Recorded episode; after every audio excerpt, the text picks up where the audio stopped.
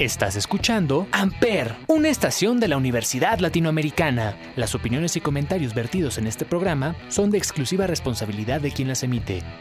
Amper Radio presenta. Los años pasaron y las leyendas cambiaron.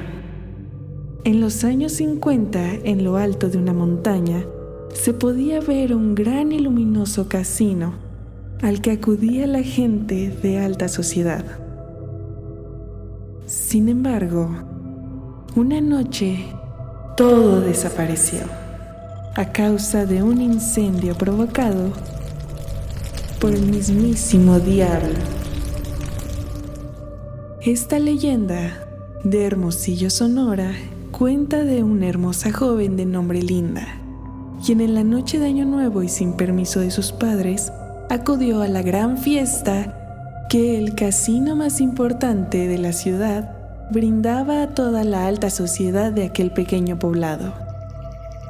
Las mejores familias acudirían a despedir el año y los jóvenes de mayor alcurnia estarían ahí presentes.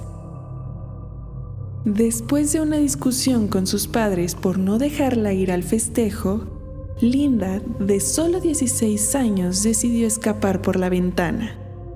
Luciendo su mejor vestido, ingresó al lugar en donde todos quedaron asombrados por su gran belleza.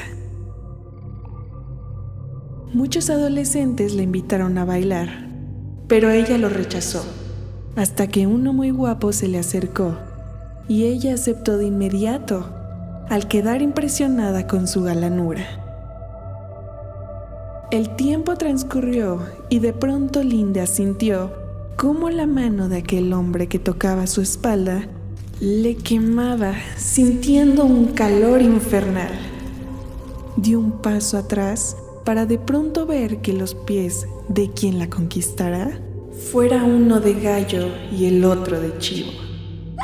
El grito aterrador que lanzó la chica llamó la atención de todos por lo que el hombre corrió a esconderse al baño, en donde minutos después un fuerte olor a azufre desencadenó en una gran explosión que terminó por incendiar todo el casino.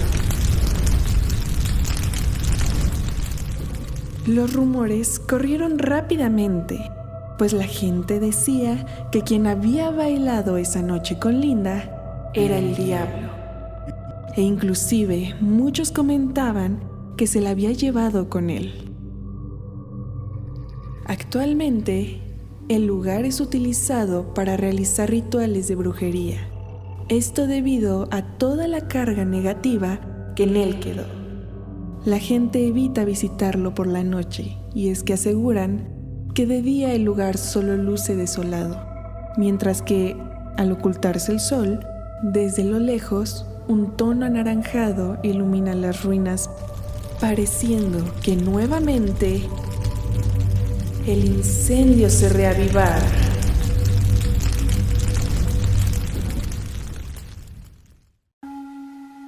Amper Radio presentó